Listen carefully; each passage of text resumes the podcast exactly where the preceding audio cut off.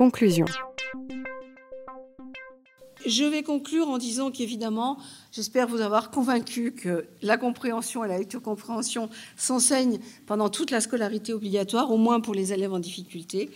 Qu'elle passe de la lecture unique à des lectures jusqu'au dossier documentaire et évidemment qu'elle peut allier des activités spécifiques à la lecture de textes complexes et que bien sûr, il faut aussi que nous travaillions la différenciation. Et je voulais juste vous donner pour information un mode de, conception euh, qui se développe énormément en Amérique du Nord, aux États-Unis, mais aussi au Canada à l'heure actuelle, qui s'appelle le modèle de la réponse à l'intervention. Donc les gens qui s'intéressent à l'enseignement travaillent dans ce domaine-là en disant si on réussit à concevoir un enseignement euh, de qualité de première intention, le niveau 1, ils entendent par enseignement de qualité un enseignement qui repose sur des données tangibles. Eh bien, on doit pouvoir mener 80% des élèves aux attendus d'un niveau scolaire.